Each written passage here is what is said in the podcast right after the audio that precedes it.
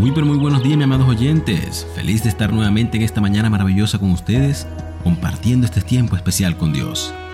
Así que si te encuentras aún en la cama, te invito a despertarte, amado oyente, vamos arriba. No olvides arrodillarte, orar y agradecer al Padre Celestial por sus misericordias. Recuerda, el amor de Dios no elimina las pruebas, pero sí nos sostiene en medio de ellas. Hoy traigo para ustedes una historia, la cual nos continuará edificando en este peregrinar cristiano por eso decidí llamarla Las piedras en el frasco. Y cuenta esta historia que un día un motivador estaba dando una conferencia sobre gestión de tiempos a un grupo de profesionales. Así que para dejar en claro un punto, utilizó un ejemplo que los profesionales jamás olvidaron. Y de pie frente al auditorio, compuesto por gente muy exitosa, dijo, quisiera hacerles una pequeña demostración. Así que debajo de la mesa sacó un jarrón de vidrio con una boca ancha y lo puso sobre la mesa frente a él. Luego sacó una docena de piedras de tamaño de un puño y empezó a colocarlas una por una en el jarrón. Cuando el jarrón estaba lleno hasta el tope y no podía colocar más piedras, preguntó al auditorio, ¿está lleno este jarro? Todos los asistentes dijeron sí. Entonces dijo, ¿están seguros? Y sacó debajo de la mesa un cubo con piedras pequeñas de construcción echó un poco de las piedras en el jarro y lo movió haciendo que las piedras pequeñas se acomoden en los espacios vacíos entre las grandes. Cuando hubo hecho esto, preguntó una vez más, ¿está lleno este jarro? Esta vez el auditorio ya suponía lo que vendría y uno de los asistentes dijo en voz alta, probablemente no. Muy bien contestó el expositor. Sacó debajo de la mesa un cubo lleno de arena y empezó a echarlo en el jarro. La arena se acomodó en los espacios entre las piedras grandes y las pequeñas. Así que una vez más preguntó al grupo, ¿está lleno este jarro? Esta vez, varias personas respondieron a coro, no. Y el expositor les dijo, muy bien. Luego sacó una jarra llena de agua y echó el agua en el jarrón con piedras hasta que estuvo lleno hasta el borde mismo. Cuando terminó, miró al auditorio y le preguntó, ¿cuál creen que es la enseñanza que deja esta pequeña demostración? Así que uno de los espectadores levantó la mano y le dijo, la enseñanza es que no importa cómo de lleno esté tu horario, si de verdad lo intentas, siempre podrás incluir más cosas. No, replicó el expositor. Esta no es la enseñanza. La enseñanza es que si no pones las piedras grandes primero, no podrás ponerlas en ningún otro momento. Y este cuento me encanta, amado oyente, porque a menudo me pregunto, ¿cuáles son las piedras grandes en nuestra vida?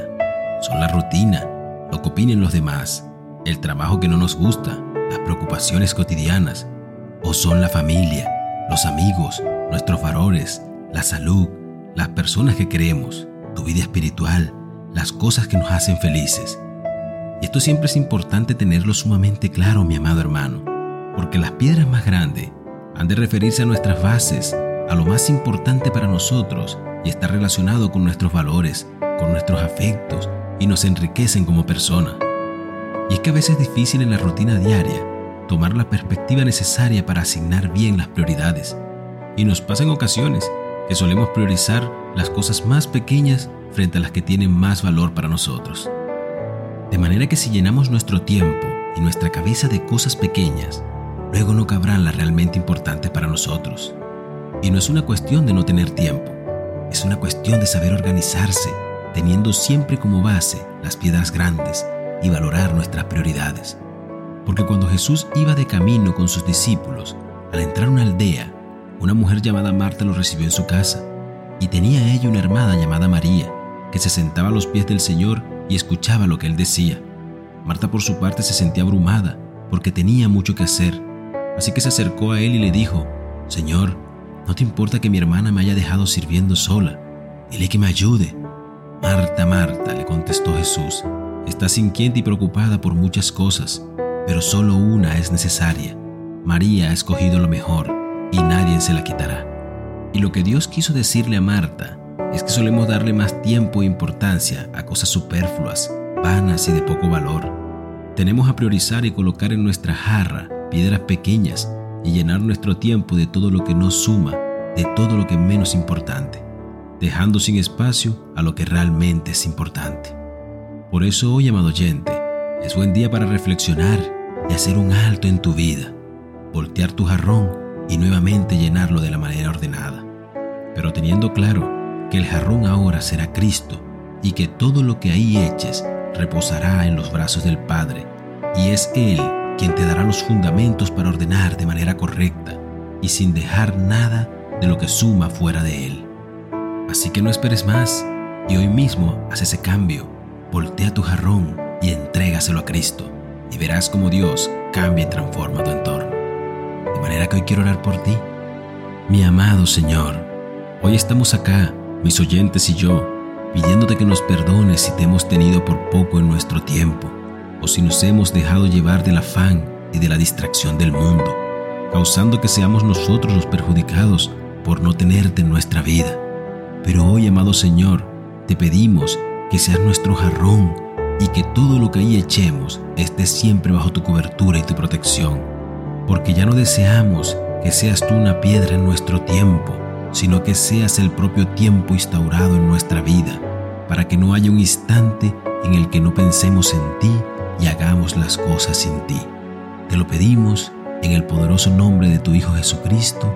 Amén y amén. Que tengas un maravilloso y hermoso día.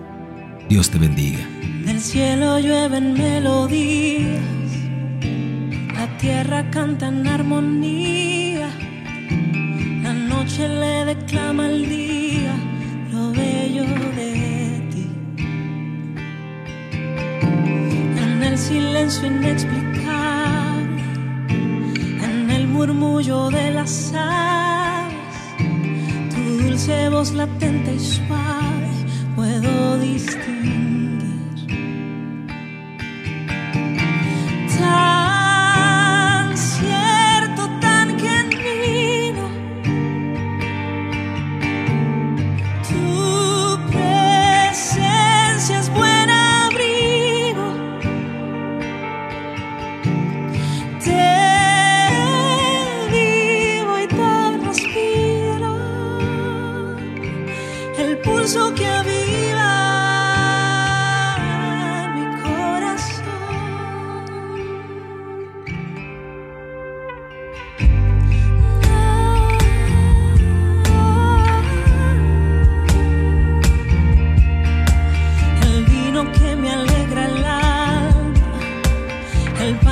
Sustenta y sacia, la luz que me ilumina y calma, tan vasto eres